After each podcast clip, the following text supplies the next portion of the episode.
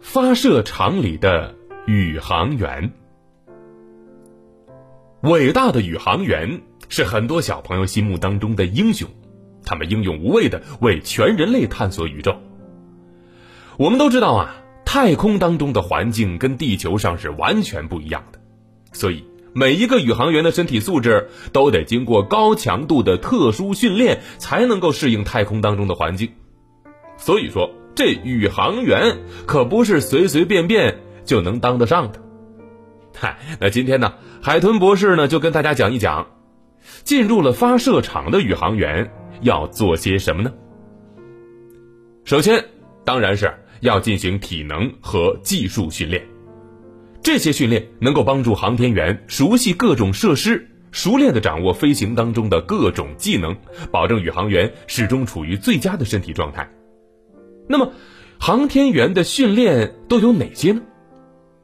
首先是体能训练，在发射场中设有宇航员专用的健身房，宇航员可以在里面跑步锻炼腰腹、胸肌和臂力等等。再来啊，就是要熟悉发射场的设施，发射场里的这些设备不但数量多，而且规格庞大，其中最重要的当然是发射塔。发射塔对于宇航员来说那是至关重要的地方，这可是他们在测试时发现危险之后紧急撤离的地方。此外，航天员还要熟悉紧急撤离滑道下面的出口以及地下安全室的设备。一旦出现紧急情况，如果救援车不能及时赶到发射区，那么航天员可以从地下电缆的通道快速撤离到安全地带。还有呢，就是参加技术测试演练了。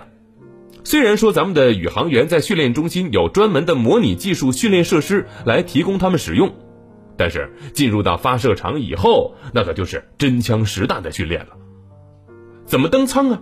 登舱之后脚踏在什么位置？手抓什么部位？采取什么姿势？经过哪些步骤呢？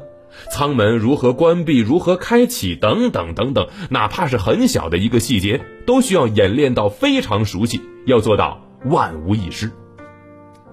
最后就是参加紧急撤离训练，也就是由发射场系统模拟火箭在待发段出现事故，航天员需要紧急撤离的情况。此外啊，航天员需要迅速从飞船中撤出，通过发射塔的专门通道。跳入紧急撤离滑道，快速撤离，达到地下安全室。这些步骤在太空当中必须做到完全准确，否则那可是会遇上生命危险的。宇航员只有每天重复训练这些技能，熟悉相应的操作，才能够在遇到紧急情况的时候啊从容应对。进行上面的这些训练，不仅能够使宇航员每次执行飞行任务的时候降低失误率。而最重要的是，能够更加有效的保证他们自身的生命安全，对宇航员自身、对飞行任务都起到了不可代替的作用。现在很多小朋友都梦想长大以后能够当一名宇航员，在太空遨游。